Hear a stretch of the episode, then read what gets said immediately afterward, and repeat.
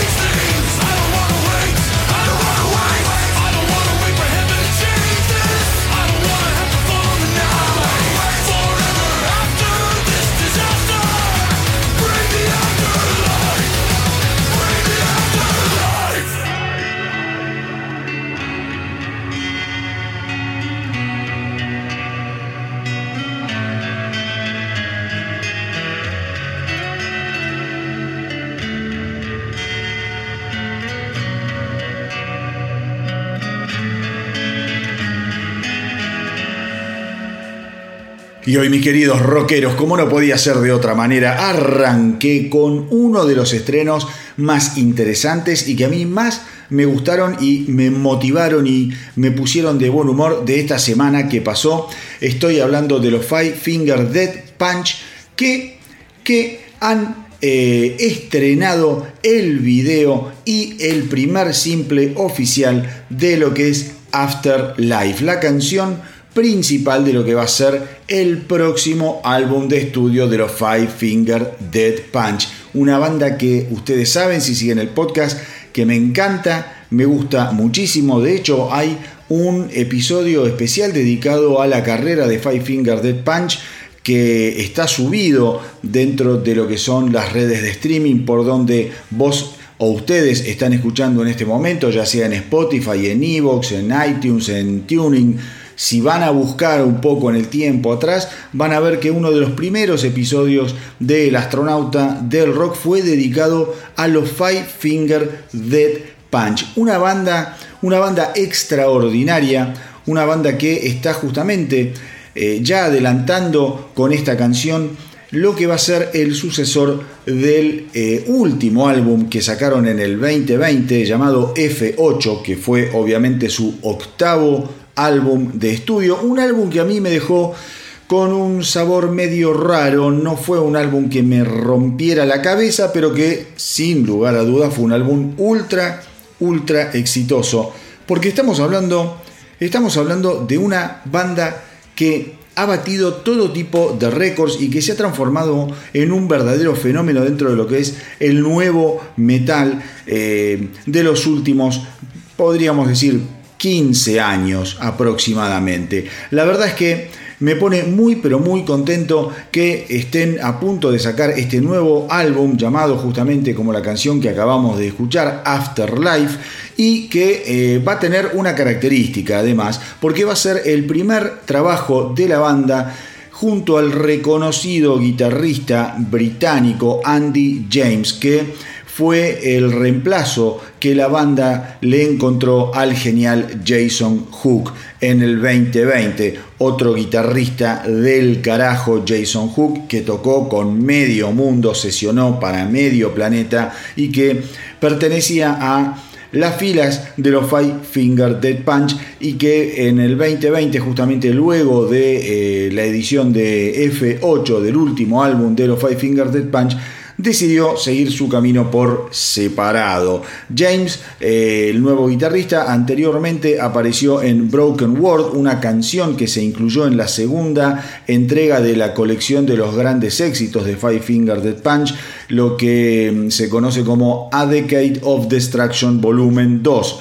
Eh, recordemos también que existe el volumen 1, Decade, A Decade of Destruction, volumen 1, que es la primer recopilación de grandes éxitos.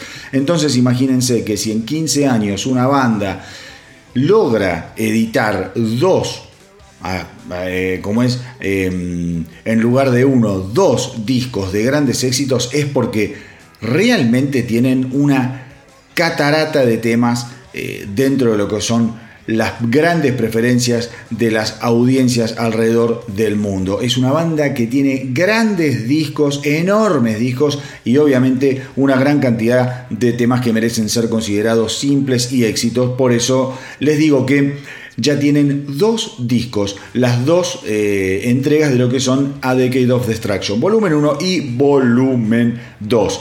Desde que salió el álbum debut, les voy a contar un poquito, ¿no? De los Five Finger Dead Punch llamado The Way of the Fist en el año 2007, la banda ya eh, ha lanzado seis álbumes consecutivos que fueron certificados como oro o platino así como dos álbumes de grandes éxitos que son los que les acabo de contar. Five Finger Dead Punch ganó numerosos premios y honores tanto nacionales en los Estados Unidos como a nivel internacional durante la última década, entre los que está el premio Soldier Appreciation Award of the Association of the United States Army. Eh, esto es un premio súper importante que se le otorgó a un solo artista, además de los Five Finger Dead Punch, que fue Elvis Presley. Los Five Finger Dead Punch tienen también toda una lógica y una, digamos, eh, imaginería que tiene bastante que ver con lo que es eh, la, mm, eh, la Armada de los Estados Unidos, los soldados. Digo, son tipos que tienen muchas canciones y letras que tienen eh, que ver y que abrevan en el tema generalmente del drama de la guerra, dramas psicológicos, los efectos colaterales que le quedan eh, después de ir al frente de batalla a los soldados. Es una banda muy querida, muy querida por todos aquellos que pertenecen a las eh, Fuerzas Armadas de los Estados Unidos. F8, el último álbum de la banda, les cuento que en su momento, a pesar de que a mí no me gustara demasiado, debutó en el número uno de las listas de rock de todo el mundo. Eh, digo, eh, por eso les decía, a pesar de que a mí no fue un disco que me voló la cabeza, fue un exitazo, tanto en Estados Unidos, en Austria, eh, qué sé yo, Australia, en Canadá, Finlandia, Alemania, Suecia, Suiza y el Reino Unido. Y produjo cuatro sencillos, cuatro simples de eh, gran categoría que llegaron al número uno también, que fueron Inside Out, A Little Bit of, gran tema, gran tema, Living the Dream, otro tema, y Darkness, eh, otro gran tema, digo, y eh, Darkness Settles In, que es una gran, gran canción. La verdad, la verdad es que me parece que debería volver a escucharlo, F8, no Fuera de broma, es un disco que eh, a mí, lo, yo en su momento hice la crítica, a mí lo que no me había gustado demasiado es que había sido un disco muy, muy preanunciado, como que venía con grandes cambios y qué sé yo, y la verdad es que fue un poco más de lo mismo, y quizá está bien, quizá el error sea de uno que se llena de expectativas y sigue creyendo en lo que dicen las bandas antes de presentar formalmente un disco, ¿no? Cuando dicen volvimos a nuestras raíces o eh, cambiamos nuestro sonido para adaptarnos a las nuevas tendencias, entonces vos te vas haciendo la cabeza y quizá yo pretendía algo que el disco eh, sentí que no me no me ofreció o que no ofrecía. Eh, pero nada, es un disco para escuchar, sí, obviamente es un muy buen disco, pero a mí no fue el disco que más, más me, eh, me gustó de, la carrera, de la increíble carrera de los Five Finger Dead Punch, insisto, banda a la que adoro. Eh, otra cosa, Five Finger Dead Punch, Five Finger Dead Punch empató nada más ni nada menos, nada más ni nada menos que el récord de Disturb otra banda increíblemente exitosa, los Disturb, por eh, llegar a tener la mayor cantidad consecutiva de número uno en la lista Mainstream Rock Airplay de la Billboard, con siete éxitos seguidos. La banda ha acumulado más de 8 mil millones de escuchas a través del streaming y más de 3 mil millones de reproducciones de video hasta la fecha y han vendido más de un millón de entradas solamente entre los shows dados entre los años 2018 y el 2020. Una cosa realmente de locos. A principios de esta semana los Five Finger Dead Punch además anunciaron eh, una gira como eh, número principal eh, a través de los Estados Unidos en el, ahora en el año 2022 que eh, va a comenzar el 19 de agosto en la ciudad de Portland, Oregon, y que eh, va a prolongarse por 30 fechas y que va a cerrar el 15 de octubre en Salt Lake City, Utah. A la banda se le van a unir en la gira gente como Megadeth, además de The Who y Fire from the Gods. O sea, un gran estreno, este tema con el que abrí Afterlife, el nuevo adelanto de, eh, de los Five Finger Dead Punch y evidentemente el 2022 se presenta como un año enorme para una de las bandas más importantes que andan circulando por ahí. En otro orden de cosas, les cuento que em, el dúo eh, de las hermanas Wilson, estoy hablando de Hart, Em, ustedes saben que yo les fui contando que en los últimos años vinieron con bastantes desinteligencias, con eh, una relación un poco, eh, digamos, em, ¿cómo les podría decir?, amarga entre las dos hermanas, entre Ann Wilson y Nancy Wilson, a raíz de un incidente que hubo entre em, las dos hermanas mientras estaban dando una serie de shows, después de, justamente de uno, de uno de los shows, eh, hubo un, incidente medio familiar que eh, con el marido de una de ellas y el hijo de la otra, que no sé en qué terminó, terminaron medio a las patadas y a partir de ahí la cosa se fue pudriendo. Pero bueno, todo todo eso parece que se va eh, arreglando, va quedando en el pasado y más ahora que se van a cumplir los 50 años de historia de Heart, una banda realmente emblemática a nivel planetario. Ann Wilson Ann Wilson justamente fue la que esta semana estuvo contando que a pesar de que es un poquito pronto para hablar de lo que va a suceder en función del 50 aniversario de historia de Hart, eh, hay algo en ciernes, hay grandes planes aparentemente, eh, van a ser eh, algo importante, ella asegura que se va a tratar de un gran evento, no sabemos todavía si va a ser una mini gira o va a ser una gira conmemorativa o si va a ser un eh, digamos, de presentaciones o una presentación en algún lugar importante. Realmente todo lo que adelantó Ann Wilson es que tarde o temprano algo va a suceder y van a, ir dejando, eh, digamos, caer la, la información a medida que ellas vayan también sabiendo un poco más qué es lo que quieren realizar para el conmemorar los 50 años de vida de la banda. Otras declaraciones que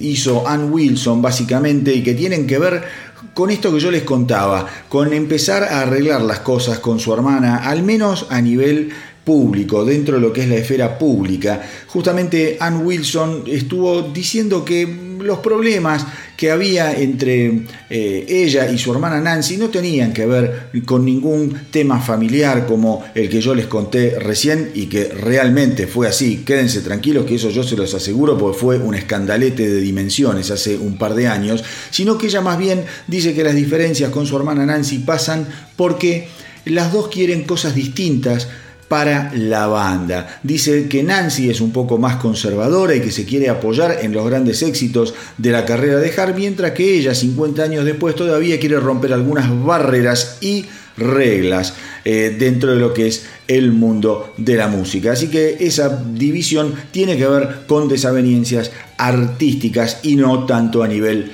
personal. Como sea, como sea, eh, ¿qué les podría decir?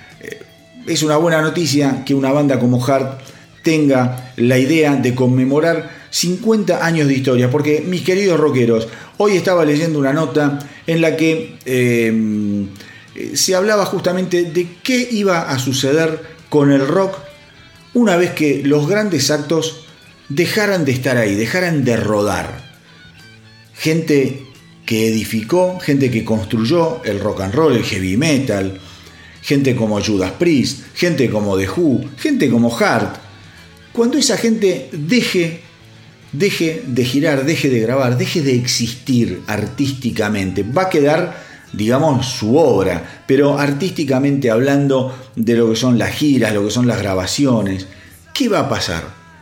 El mundo ya tiene, digamos, a los sucesores de lo que son estos grandes monstruos terrenales del rock and roll, quizás sí, Quizá no, quizá algunos hayan amagado o estén amagando con poder mantener la bandera del rock and roll bien en alto.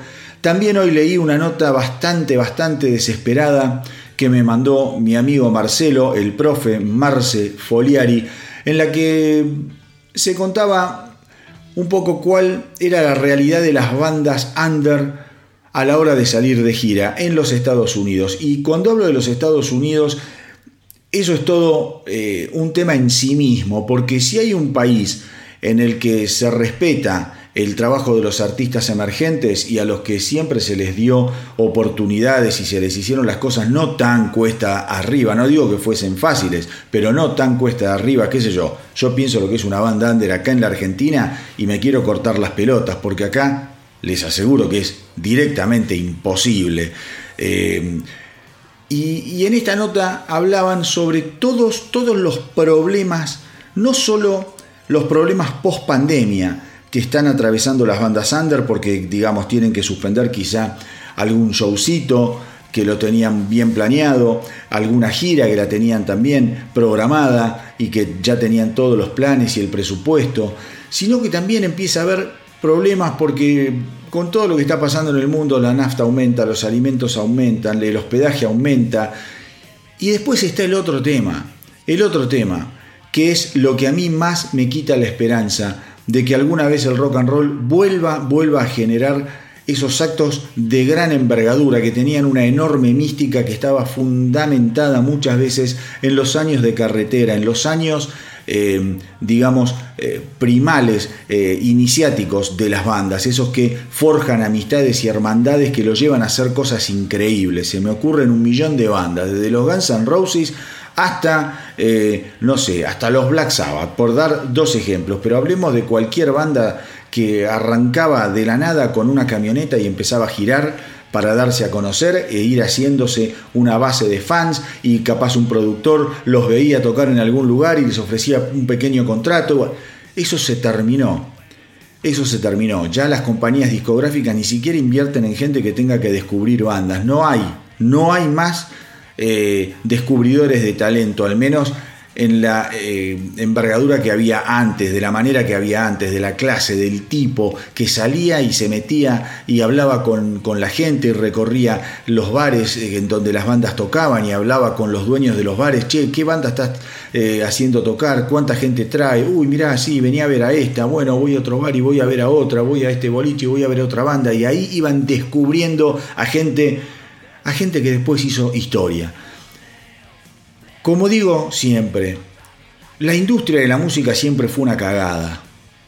Las corporaciones eh, musicales, las compañías discográficas siempre fueron abusivas y siempre fueron una cagada. Pero no tengan duda, mis queridos rockeros, de que en el fondo fueron los grandes ordenadores, los grandes descubridores y los grandes financiadores de pequeñas bandas por las que nadie daba dos pesos sin embargo, ellos arriesgaron capital y tiempo para construir una imagen, construir un acto, desarrollarlas y después ponerlas eh, a la consideración del público y generar las grandes, grandes eh, agrupaciones, esos mitos vivientes que hoy, como Hart, como eh, les decía recién, The Who, como pasó también con Judas Priest, que se están despidiendo, con Kiss, que durante muchísimo, muchísimo tiempo construyeron y edificaron el rock and roll. Eso, eso, eso ya está muerto, no creo que venga. Y también creo que muchas de las bandas que lloran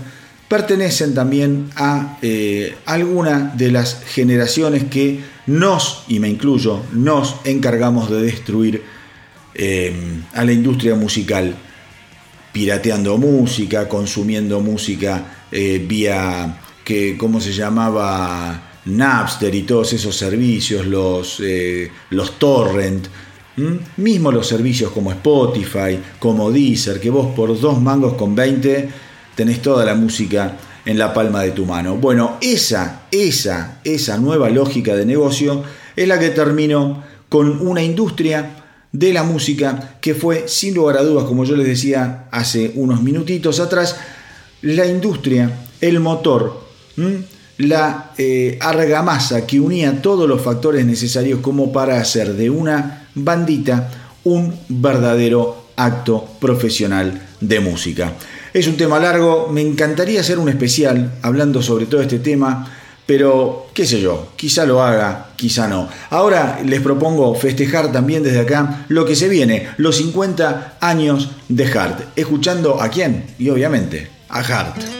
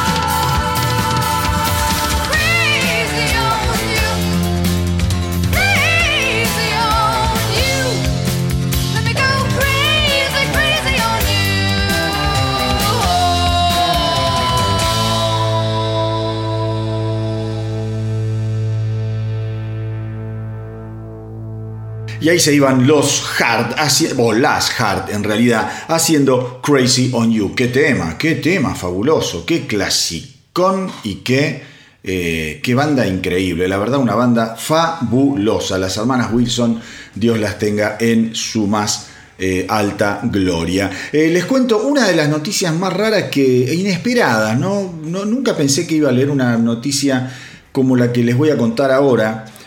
Eh, porque esta semana Jason Newsted, el ex bajista de Metallica, dio una entrevista en la que contó que mm, unos meses después de lo que fue ¿cómo se llama? La muerte, nada más ni nada menos que de Eddie Van Halen. Eh, lo llamó el hermano de Eddie Van Halen, Alex Van Halen, para que se uniera a él y a Joe Satriani, al guitarrista Joe Satriani, en una especie de banda tributo a Van Halen. Una cosa rara, ¿no? Y digo, este, hasta eh, tenían medio programado en, los planes de Alex Van Halen, tenía programado hacer una gira, salir a tocar. Eh, así que bueno, en un principio Newsted dice que accedió eh, ir a California para zapar y estar con Joe Satriani y con Alex Van Halen y para ver básicamente si había química y se sentía bien, porque eso también tiene que pasar. Vos podés eh, qué sé yo, tocar un instrumento, ser el mejor del mundo, juntarte con otros dos que son los dos mejores del mundo y cuando te juntás en una sala, por esas cosas de la química y de la onda, el, tuco no termina nunca de, lograr el, sabor indicado. Pero bueno, finalmente, más allá de, de todo este intentona, se dio cuenta de que justamente iba a ser imposible hacer justicia al legado de Van Halen. Newsted dice que no hay nadie que pueda superarlo y entonces se dio cuenta de que no tenía ningún tipo de sentido y, otra cosa, no quería, no quería que todo el asunto se viera como una oportunidad de hacer dinero fácil. Eh, porque esa era otra. Si vos tenés a Alex Van Halen, lo tenés a Jason Newsted, lo tenés a Joe Satriani y ponele que agarrás un cantante, no te voy a decir eh, que vas a agarrar a David Lee Roth o a, o a ¿cómo se llama? A Sammy Hagar, o sí, o sí, no sé. Lo veo más quizá para una cosa así a Sammy Hagar, porque se, se, engancha en todas. El Colorado tiene buena onda y le gusta la joda más que el dulce de leche y la guita ni te cuento. Pero, viste, sin lugar a dudas, iba a transformar en una gira exitosa, en, en una rareza exitosa pero a la larga iba a quedar como una máquina de hacer dinero y no sé qué tanto bien le hubiese hecho al, legado, al legado de Van Halen. Me, pareció una noticia rara, me pareció una noticia rara, me, llamó bastante la atención y me, llamó bastante la atención que haya salido a la luz semejante noticia. Lo que sí se sabía y, lo, y que vamos a seguramente, no sé si este año, el año que viene, en algún momento, recuerden que eh, Wolfgang Van Halen había ya adelantado que, eh, que tenía, que digamos, tenía la idea de hacer un espectáculo tributo a su padre con una cantidad de músicos que obviamente no estaban ni definidos ni nada, es toda una idea que está en ciernes, que está ahí medio como en stand-by o que la deben estar planeando muy en secreto. Eh, lo que había dicho Wolfgang Van Halen es que no estaba en los planes inmediatos eh, generar un show eh, tributo a Eddie Van Halen. Imagínense también, imagínense que un tipo de la categoría de Eddie, de, Eddie Van Halen para hacerle un tributo lo tenés que hacer lo tenés que hacer con todo, me parece a mí, ¿no? Porque el tipo, yo cada vez, miren, yo yo soy muy fanático de Van Halen, escucho mucho Van Halen durante toda mi vida, escuché muchísimo Van Halen. En este momento estoy escuchando mucho Van Halen también. Y en este momento estoy releyendo dos libros enormes, divinos que tengo sobre la historia de la banda. Eh, y la verdad es que fueron fabulosos, fueron fabulosos. Fueron fabulosos aún cuando, digamos, hacían el, mínimo esfuerzo, ¿no? Como lo hicieron en Diver Down un disco que en algún momento, no sé si les conté o, no, cómo se fue generando, Ah, bueno, para eh, los que quieran saber, también les digo que hay un especial de, Van Halen dentro de lo que es la historia, el historial del astronauta del rock y que lo pueden buscar y que ahí seguramente les cuento sobre Diver Down. Pero bueno, les cuento así rapidito. Fue un disco que no estaba ni planeado grabarlo, la, banda se quería tomar un, año sabático para generar un, un, disco con más tiempo. Todos los discos anteriores de Van Halen, Van Halen 1, Van Halen 2, eh, Mujeres y Niños primero, Fair Warning, todos esos eh, álbumes, pensemos que ellos los grababan en tres semanas, eh, un mes y medio, era una locura, y después salían de gire, después volvían y seguían grabando otro disco en dos semanas, tres semanas, era una locura, entonces estaban requemados.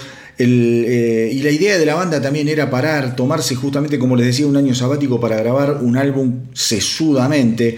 Pero, pero, pero, pero, eh, David Lee Roth comenzó a tener miedo de que el nombre de la banda se eh, esfumara de la, de la mente, de la memoria del público. Fair Warning para colmo había sido un álbum que literalmente había vendido bastante más lentamente que los álbumes anteriores, no, estaba considerado un éxito rotundo, fue un álbum muy trabajoso para hacerlo, eh, hacerlo vender, para hacerlo llegar a lo más alto. Entonces, David Lee Roth, después de unos meses de estar medio al pedo, dice, ¿por qué no, hacemos un, cover para eh, al menos tener el nombre de la banda rotando en las radios y que la gente no se olvide? Bueno, empezaron con una versión de Dancing in the Street, pero después Eddie Van Halen se le ocurrió hacer Pretty Woman.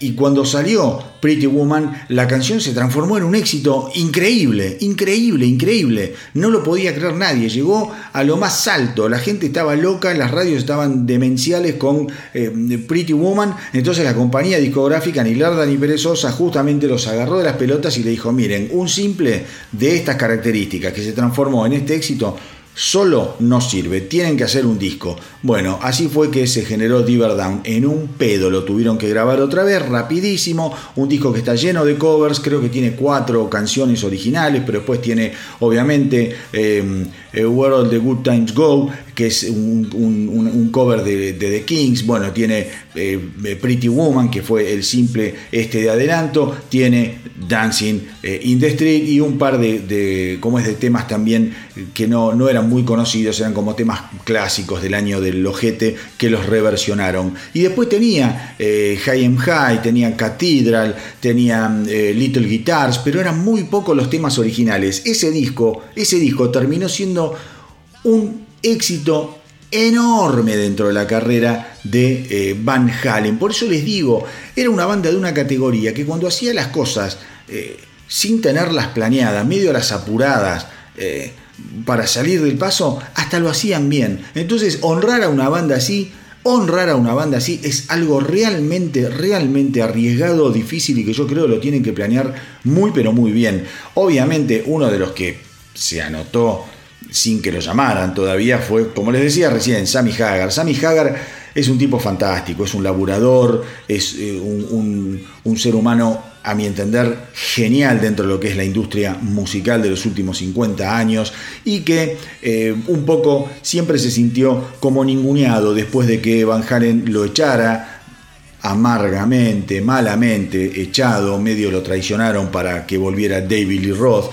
y después de que volvió David Lee Roth, justamente medio lo quisieron como, digo, menospreciar dentro de las filas de Van Halen. Cosa que es una gran estupidez, porque si nos ponemos a ver los números eh, puros y duros, eh, la etapa de Sammy Hagar con Van Halen fue de lo más exitosa de la carrera de Van Halen. A mí me gusta más la era de David Roth, sin lugar a dudas, me gusta más la era de David Lee Roth. De hecho, el capítulo dedicado a Van Halen que yo tengo hecho acá en El Astronauta del Rock es un capítulo que solo abarca la época de David Lee Roth. Pero como sea, Sammy Hagar dijo que ya pueden contar con él, pero que todavía es todo muy temprano, que lo deben estar eh, haciendo eh, em, ¿cómo se llama?, planeando Wolfgang Van Halen y Alex Van Halen y que él no tendría ninguna duda en participar del evento y hasta sería capaz de hacer, eh, de suspender, digamos, eh, alguna función suya si es que el tributo a Van Halen coincide con alguna de sus presentaciones. Así que mis queridos rockeros, nada, les quería contar un poquito todo esto que se supo de Van Halen esta semana, que por poco tenemos un super grupo tributo a Van Halen compuesto nada más ni nada menos que por Alex Van Halen, Joe Satriani y Jason Newsted.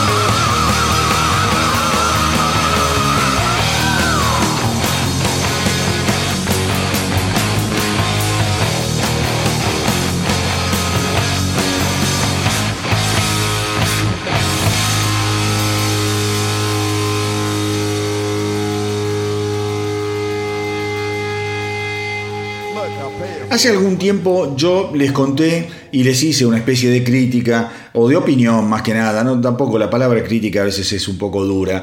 Di mi opinión sobre lo que había sido Carpe Diem, el último y genial álbum de los eh, Saxon, esa banda eh, legendaria de heavy metal británico. Bueno, justamente al álbum le fue muy, muy, pero muy bien en prácticamente todo el mundo, fundamentalmente en Europa le fue genial. Y esta semana les cuento eh, que Saxon editó el lyric video de la canción Supernova, un tema increíble de Carpe Diem, el último álbum de Saxon, que les recuerdo, les recuerdo, estuvo eh, producido por el propio eh, Biff Bifford junto con las manos geniales y el talento eh, inobjetable de Andy Snip, productor de Judas Priest, de Exodus, de Accept, obviamente de Saxon, ninguna duda, y que es guitarrista también actualmente de los Judas Priest. Eh, yo lo único que les puedo decir que si no escucharon Carpe Diem, negro, andá y hacelo, porque la verdad que es una patada en los huevos, es un discón, prácticamente como todo lo que viene haciendo Saxon desde inicios del, eh, de, estos, de, la década del 2010 en adelante. Eh, han grabado grandes, grandes discos, son toda una seguidilla de álbumes producidos por Andy Snip. Eh, y lo que cuenta, la verdad, lo que cuenta Biff Bifford es que Andy Snip le vino muy bien, pero muy bien a Saxon. ¿Por qué? Porque es un tipo que no viene del palo del blues como los otros integrantes de Saxon, eh, fundamentalmente los violeros eh, Paul King y eh, Doug Scarrat, que son de origen más bluesero. Dice que Andy Snip en ese sentido les, les fue de una gran influencia porque les imprimió mucha más precisión, mucha más velocidad y mucha más disciplina a la hora de tocar, a la hora de grabar. Y eso es lo que uno siente cuando escucha los últimos álbumes de Saxon. Vos estás escuchando a una banda legendaria, pero que suena súper, súper moderna, súper afilada y súper en sintonía con lo que está pasando hoy en día con el metal. Una banda que quizá cuando vos le escuchabas eh, en, la década del 80 fundamentalmente, era una banda típica de classic heavy, por decirlo así, ¿no? Ellos pensá que vienen de toda la movida de la New eh, Wave of British Heavy Metal, con bandas como Iron Maiden, en fin. Eh, Saxon siempre tenía, como dice Bifford, una, una, impronta un tanto blusera. Quizá no eran tan veloces necesariamente, quizá no eran tan precisos necesariamente. Y cuando vos escuchás que hoy los tipos están haciendo la música que hacen de la manera que la están haciendo, la verdad que es para sacarse el sombrero. Vos decís, ¿cómo puede ser que a la edad que tienen y después de la historia que tienen estos, estos gerontes del heavy metal se hayan reinventado de esta manera? Bueno, ahí está, como yo lo suelo llamar, el factor Andy Snip, un factor realmente definitorio, determinante, muy pero muy necesario en lo que es el sonido de eh, el heavy metal más moderno y un tipo muy piola a la hora de modernizar el sonido de bandas que estaban un poquito oxidadas. El caso más emblemático para mí es el de Accept. Cuando ustedes escuchan Accept a partir también del año más o menos los últimos cinco discos de, de Accept, que fueron eh, a partir creo que del 2010, una cosa así, con Andy Snip como productor, es otra banda. Y lo que ha hecho Accept con Andy Snip y el nuevo cantante Mark Tornillo en toda esa década es absolutamente genial. Para mí, para mí, exceptuando Balls to the Wall, lo último de Accept, de estos últimos 10, 12 años de Accept, han sido lo mejor de la carrera de los alemanes. Pero bueno, eso es una opinión personal que cada uno podrá sacar sus propias conclusiones. Bibifor, además, tengamos en cuenta que estuvo pasando dos años muy complicados.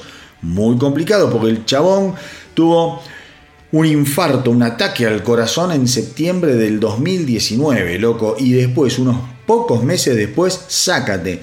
El COVID lo partió al medio. Entonces eh, el, tipo estuvo encerrado, convaleciente, pero dice que eso en alguna medida también lo ayudó a repensar los pasos a seguir por Saxon y fue el momento que él buscó para escribir las canciones que fueron a formar parte de lo que es Carpe Diem. La verdad, mis queridos rockeros, me paro, me pongo de pie, los saludo al señor Biff Bifford, saludo a Andy Snip, saludo a Saxon y ahora les propongo justamente ir a escuchar Supernova.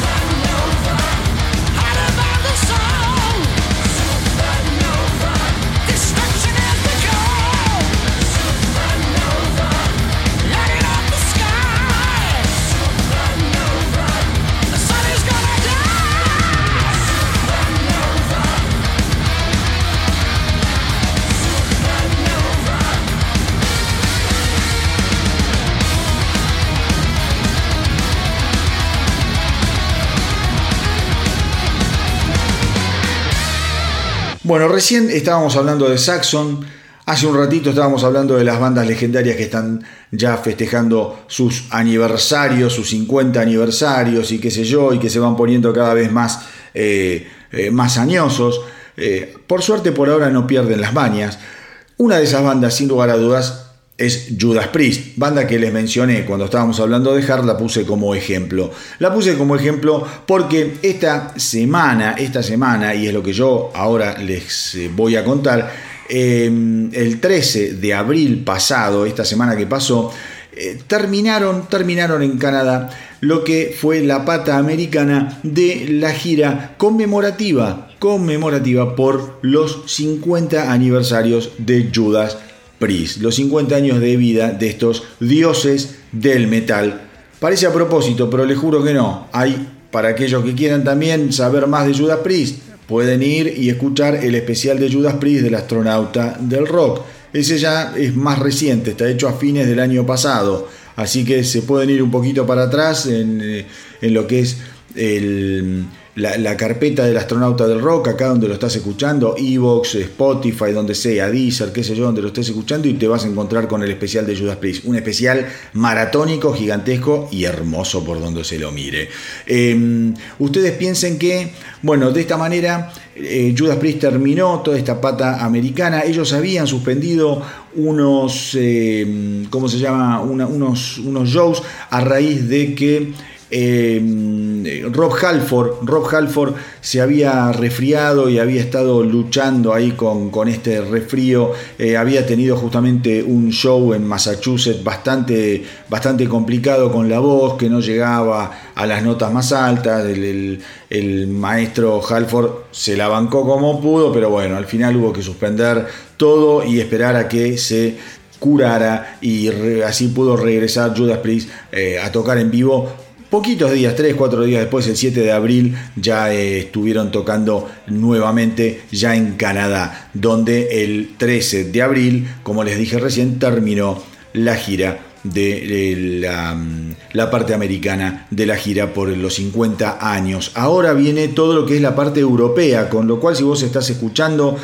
el astronauta del rock, que yo sé que hay mucha gente que me escucha en España, gente que me escucha, eh, que bueno, mira, hay gente que me escucha en España, en Inglaterra, hay gente que me está escuchando en Portugal, eh, hay gente, miren, me están escuchando, ¿saben dónde? En Ucrania. A todos los que me están escuchando en Ucrania les mando un abrazo gigantesco. Ustedes no saben eh, la angustia que siento cada vez que leo las noticias, cada vez que escucho las noticias sobre la invasión, la demencial invasión de Putin a su país, a su queridísimo país, donde acá en Argentina, para colmo, tenemos un montón, un montón, un montón de gente, un montón de gente de la comunidad ucraniana que está viviendo desde hace añares. Así que si me están escuchando, sea uno, sean dos, sean diez, les mando un beso, un abrazo y toda, toda, toda la fuerza desde acá, desde Argentina.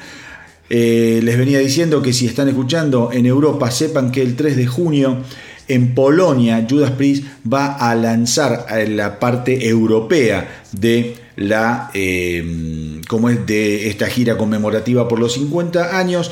Y en principio esto va a terminar el 4 de agosto nada más ni nada menos que en Wacken Alemania en el festival Wacken eh, Open Air. Si hay un festival hay un festival al que yo quisiera ir ese festival sin duda sería Wacken. Em, pero bueno, nada, eh, yo ya les puedo, les puedo ir adelantando esto.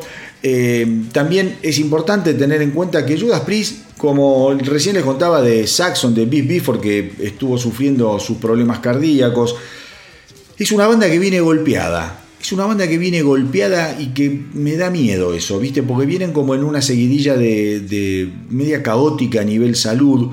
Primero lo tenés a Glenn Tipton, pobrecito, que fue diagnosticado con Parkinson y que se sube al escenario cada tanto a tocar con la banda para sorprender a los fans y los fans lo reciben con un amor y un afecto que es conmovedor, pero ya no es el Tipton que andaba por el escenario con esa facha, con esos pelos, con esa sonrisa que te lo querías comer. Está ahí para seguir en pie y mantener la bandera del heavy metal que él supo inventar y crear. Eh, como un arquitecto genial. y para hacer honor al legado y también darse el gusto de recibir ese cariño por parte de la gente. Pero bueno, después también sufrieron la diserción, eh, la disección, perdón, aórtica este, este año de, eh, ¿cómo es? de Richie Follner, cuando estaban cerrando ya su presentación en el festival Louder Than Life, tocando, si no me equivoco, no, no me equivoco, estaban tocando Painkiller, el tipo se empezó a sentir mal, como pudo terminó el show y de pedo, de pedo no se murió porque tenía un centro de asistencia, un hospital, una clínica cerca y le salvaron la vida de milagro, de milagro. Y después otra cosa que se supo hace poco es que Rob Halford eh, está lidiando con contra el cáncer. Eh, más exactamente le tuvieron que, eh, como es, que realizar una prostatectomía, prostatectomía, una operación en la que se extirpa toda la próstata y parte del tejido que la rodea, incluido lo que es la vesícula, en fin, las, perdón, las vesículas seminales. No quiero decir, estoy leyendo y no quiero decir pelotudeces, doctor no soy al menos que yo sepa, doctor no soy.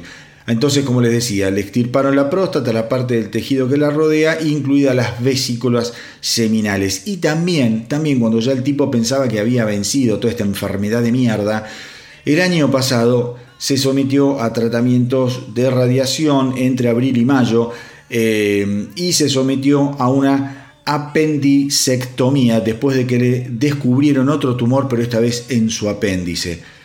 ¡Wow! Digo, complicado lo de Halford, pero lo tenemos ahí, lo tenemos ahí, más genial que nunca, cantando como un, animal que es, eh, un verdadero dios del metal, como él mismo se hace llamar y como todos lo conocemos. Pero ya les digo, una banda que viene también complicadita a nivel salud, los años no vienen solos, así que crucemos los dedos, no sé si para que puedan llegar a otros 50 años de carrera, pero que al menos nos regalen unos cuantos años más del mejor y más puro y duro heavy metal.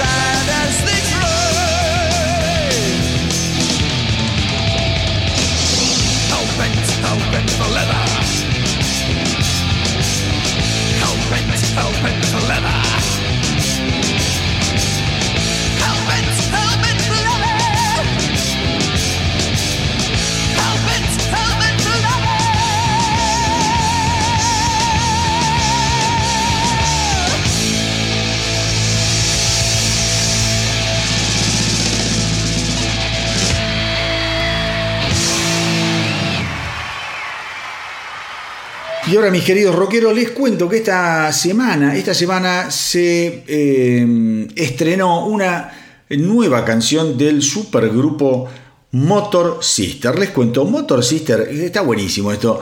Eh, está formado por Jim Wilson de Mother Superior, Scott Ian de Anthrax, nada más ni nada menos, la mujer de, Scott Ian, Per Aidey, que es además la hija del difunto Midlove, eh, Joey Vera de Amore Saint, y eh, también está compuesta por John Tempesta, nada más ni nada menos que ahora en lo que es las filas de The. Y lanzaron, van a lanzar, perdón, un nuevo, un nuevo álbum llamado Get Off el 6 de mayo a través de lo que es Metal Blade Records.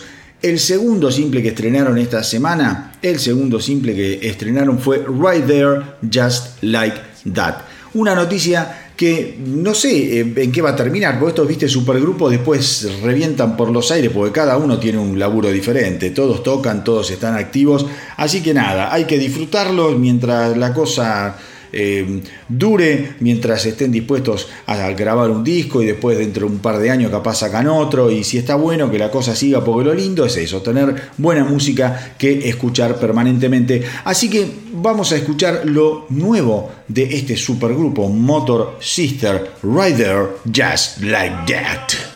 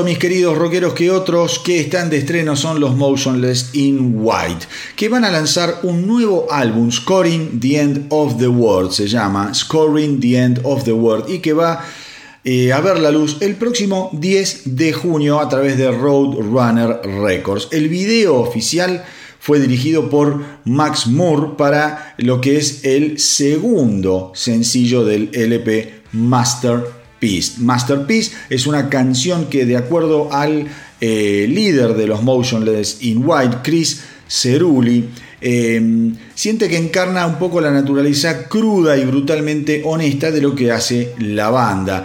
Eh, Cerulli dijo que me tomó muchos años reconocer completamente que estos son los tipos de canciones que realmente son el alma y la relación entre la banda y nuestros fans. Hay algo realmente poderoso y mágico en poder escribir una canción que no solo exprese tus emociones y sentimientos más profundos, sino también escribir algo que pueda expresar los sentimientos de aquellos a quienes les resulta difícil articular las eh, realidades propias, las verdades propias. Está en otro nivel de lo que se llama una o de lo que puede ser una canción considerada como especial. En mi propia experiencia como oyente, este tipo de canciones siempre han ofrecido consuelo en medio del dolor. Y Masterpiece es mi forma de devolver esa energía al universo para que otros puedan encontrarla y llevarla consigo.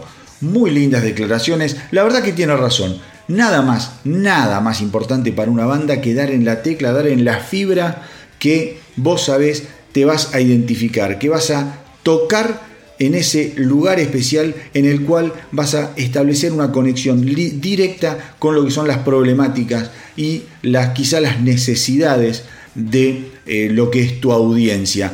Una canción realmente impresionante, lo nuevo de Motionless in White masterpiece. All the stupid lies and the stupid games left a vacancy in this picture frame. A prisoner by my own hands. Cause if I can't have me, then no one can. I need to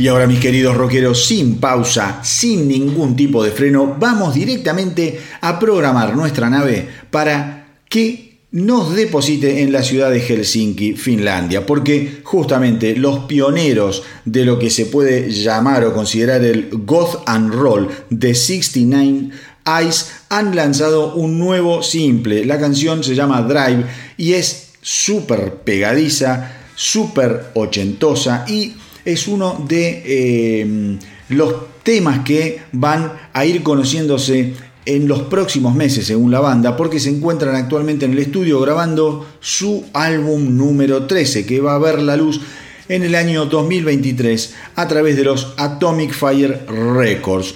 El guitarrista de The 69, 69 Eyes, eh, Bassi, comentó que la inspiración justamente le vino eh, a raíz de la música que a él siempre le gustó, que fue como les dije recién, eh, tiene que ver muchísimo con la música de los años 80 y cuando escuchen, cuando escuchen la canción Drive se van a dar cuenta de por qué tanto yo como Basi estamos diciendo lo que decimos. Eh, según el guitarrista, él nunca planifica demasiado, solo agarra la guitarra y ve que sale. Buena manera de componer, la verdad es que es una manera muy fresca de componer, ir ahí al ruedo, salirle eh, al toro como si nada, sentarte en, un sillón, en una silla. Eh, cazar la guitarra y ver qué onda. Una gran manera de componer. Eh, según eh, Bassi también dijo que esta vez tocaron mucho más como banda y todos eh, estuvieron ahí para generar ideas y canciones, que son las canciones que van a componer el décimo tercer álbum de los 69 Eyes. Así que, si les parece, vamos ahora a escuchar la espectacular Drive.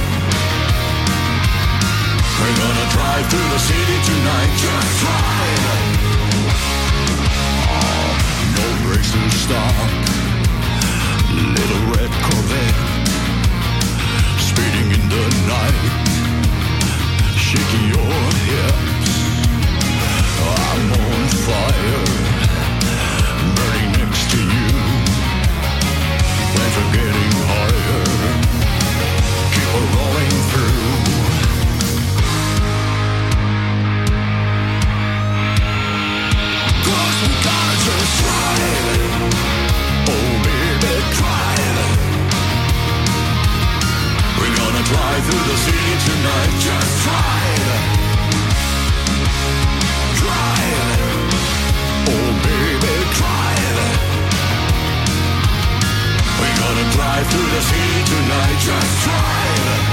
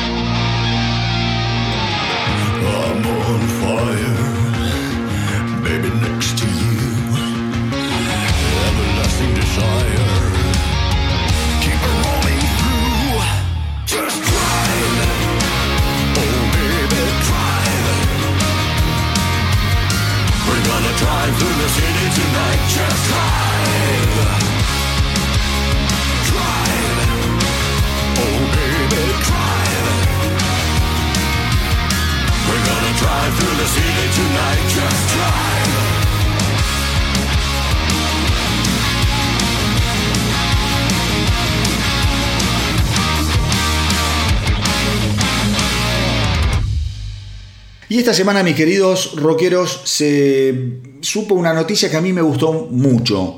Me gustó mucho porque involucra dos canciones que a mí me encantan. Eh, son dos canciones ultra conocidas de dos bandas recontra junadas. Eh, pero yo fundamentalmente le doy mucha importancia o más importancia a una de estas dos canciones por una cuestión de preferencia y de identificación personal. Estoy hablando de lo siguiente, las canciones Don't Stop Believing de Journey y eh, Rhapsodia Bohemia de Queen se encuentran entre las canciones que han sido seleccionadas para ser incluidas en el Registro Nacional de Grabaciones de la Biblioteca del Congreso de los Estados Unidos.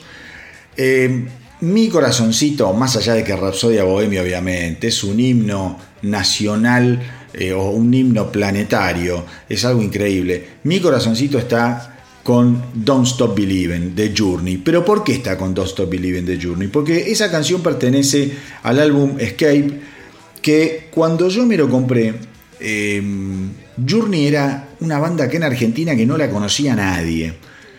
Y todos mis compañeros de la secundaria me miraban con, viste, con cara rara. ¿Qué te compraste, flaco?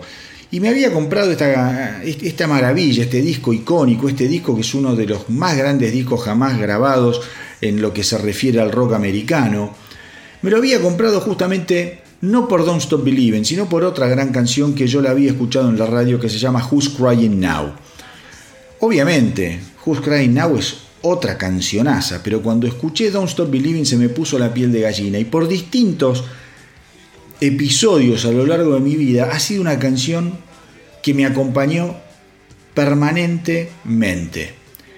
Em, una canción que se me presenta en momentos de muchos desafíos o de mucha felicidad, en esos momentos en los que justamente no tenés que dejar caer los brazos, no tenés que dejar de creer eh, que es posible salir del pozo, en esos momentos, como les digo, de gran felicidad, que no podés eh, dejar de creer en que la vida también está llena de momentos fantásticos que hay que disfrutar. Es una canción que permanentemente, no sé por qué, permanentemente, y cuando yo menos lo espero, aparece. En la radio, en alguna playlist, en alguna serie. Es increíble, es increíble. Justamente Steve Perry, el ex cantante de Journey, que fuera quien eh, grabó la canción Don't Stop Believing, eh, aseguró que este es el mayor honor de su vida. Él dijo que sus padres son inmigrantes portugueses y que se instalaron en un pequeño pueblo de California y que los vio esforzarse durante toda su vida, que a lo largo de su carrera él obtuvo álbumes de platino, discos de oro y fui, eh, fue inducido al Salón de la Fama del Rock and Roll. Pero eh, para lo que es su papá, su mamá, el legado de sus abuelos, Em, realmente el premio más importante y más significativo es justamente esto, ser incluido en el Registro Nacional de Grabaciones de la Biblioteca del Congreso de los Estados Unidos. Eh, pensemos lo siguiente, algunos números de Don't Stop Believing. Hace un poquito más de un año alcanzó los mil millones de escuchas en Spotify. ¿Mm? Como les digo, la letra trata sobre no darse por vencido, también trata de lo que es ser joven, de soñar, de divertirse, de pasar el rato, de buscar esa emoción escondida que en algún lugar de la oscuridad eh, que habita dentro nuestro, siempre, siempre está esa emoción, siempre está esa lucecita para volver a iluminarnos el camino. Una canción realmente eh, perfecta. Con respecto a Rapsodia Bohemia, la otra canción que va a ser incluida en el eh, Registro Nacional de Grabaciones de la Biblioteca del Congreso de los Estados Unidos. A ver, hablar de Rapsodia Bohemia es un tanto redundante, pero les cuento que en marzo del 2021 recibió la certificación oficial de diamante de la Recording Industry Association of America, lo que representa 10 millones o más de ventas. Así no más, 10 millones de ejemplares vendidos. Que eh, además fue la primera, eh, digamos, Queen fue la primera banda británica en la historia de la música en ganar el, es, el premio o la certificación de canción de diamante. Eso es importantísimo. Fue la primera banda en ganar la certificación de diamante, que son justamente, te lo dan cuando superas los 10 millones de ventas de un disco o de una canción. El Rhapsodia Bohemia fue el primer top 10 de Queen en los Estados Unidos. En el Reino Unido llegó al número 1. Durante nueve semanas consecutivas estuvo en ese puesto.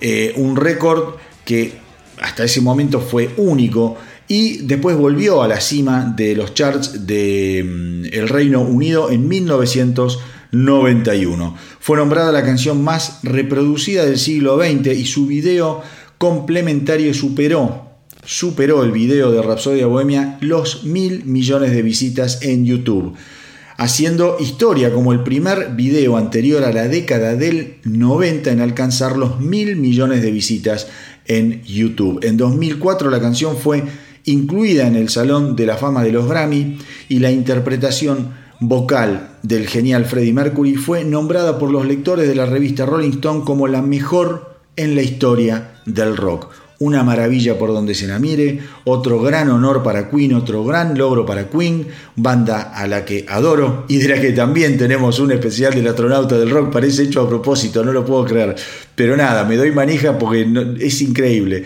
Eh, así que si hay varios de Queen, tenemos, hay como dos o tres especiales de Queen, del astronauta del rock. Pero bueno, como les dije, mi corazón negro está con Journey, así que escuchaste un millón de veces seguramente Rapsodia Bohemia Don't Stop Believing capaz le escuchaste mucho, pero seguramente menos que Rapsodia Bohemia. Así que ahora me voy a dar el gusto de compartir con ustedes una de mis canciones favoritas de todos los tiempos, esa canción que me acompañó durante toda la vida y que espero que lo siga haciendo. Vamos con Journey y Don't Stop Believing.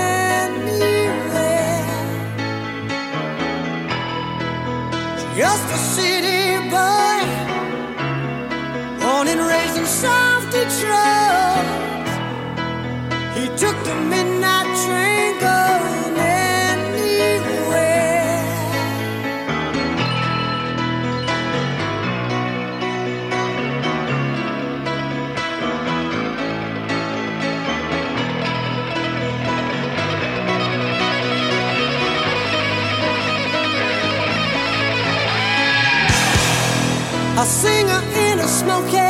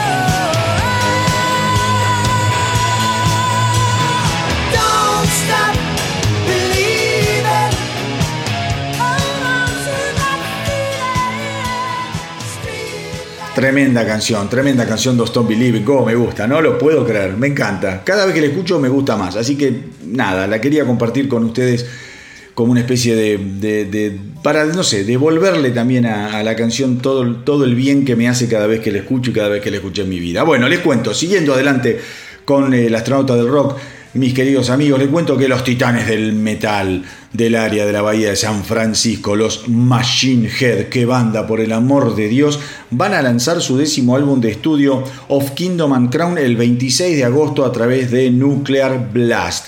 Así se va a transformar el álbum en la continuación o en el sucesor de Catarsis del álbum 2018.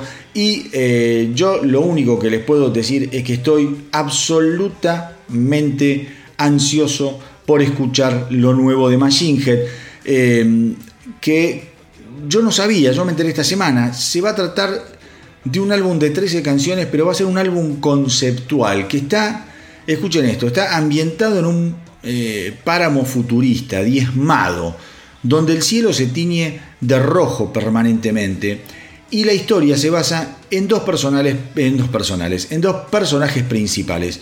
El primer personaje principal es Aries o Ares, eh, que pierde el amor de su vida, Ametista o Amethyst, eh, y que justamente a raíz de perder al amor de su vida comienza una como a cometer una catarata y una seguidilla de asesinatos brutales. Eh, contra la secta responsable del asesinato de su amada. El segundo personaje es el perpetrador de el, eh, asesinato de Amethyst, que se llama Eros. Eh, que digamos pierde a su madre por una sobredosis de drogas y se radicaliza después de semejante de semejante tragedia. Eros se vuelve loco y eh, manifiesta su locura también a través de una serie de asesinatos. Así que nada, se ve que Of Kingdom and Crown viene bien violento, como nos tienen, ¿cómo se llama?, acostumbrados los Machine Head, banda maravillosa que acá se escucha muchísimo en el astronauta del rock y de la que ahora vamos justamente a escuchar su nuevo simple, Choke on the Ashes of Your Hate.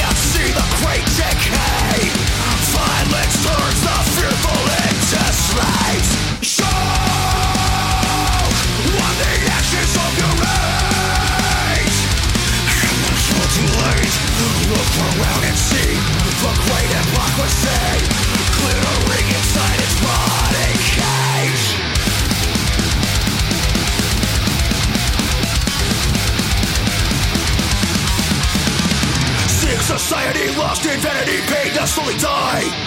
Lifeless, with a bait soul incarcerate cutting like a knife. Should be never held venom down our throats like on a pen Forfeit their lives back like medicine. Show what the ashes of your age And the guilty light Look around and see the great hypocrisy.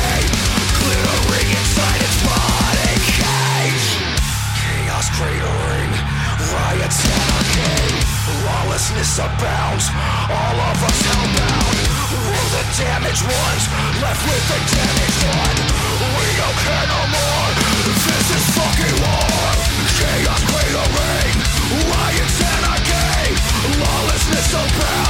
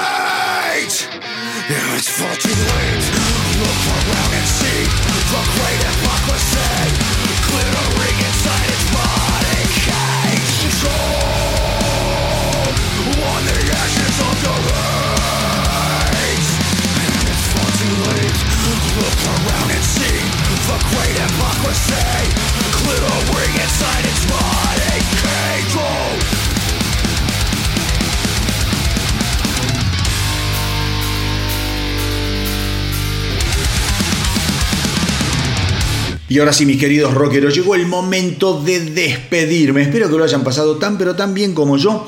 Y recuerden hacerme el aguante en Instagram, en Facebook, en la web www.elastronautadelrock.com y al mismo tiempo ya saben que pueden escuchar diariamente la radio online del astronauta del rock en donde les aseguro que van a encontrar de todo, toda la música que nadie pasa yo les aseguro que la van a escuchar en El Astronauta del Rock, una programación que se cura a diario para que resulte al mismo tiempo entretenida y sorprendente. Es una emisora en donde solo se pasa música, ahí no, no hay programas, no hay gente hablando. Es una radio ideal para que te acompañe a lo largo del día mientras haces otras cosas, o mientras estudias, o mientras trabajas, o mientras vas a trabajar, o mientras vas a la facultad o al colegio, o si estás al eh, al cohete y querés tirarte a, escuchar un poco de buena música, si andás con insomnio, digo, es una radio ideal, ideal para escuchar muy pero muy buena música, música que tiene que ver con un montón de estilos diferentes, tenemos eh, secciones dedicadas a las mujeres en el rock, tenemos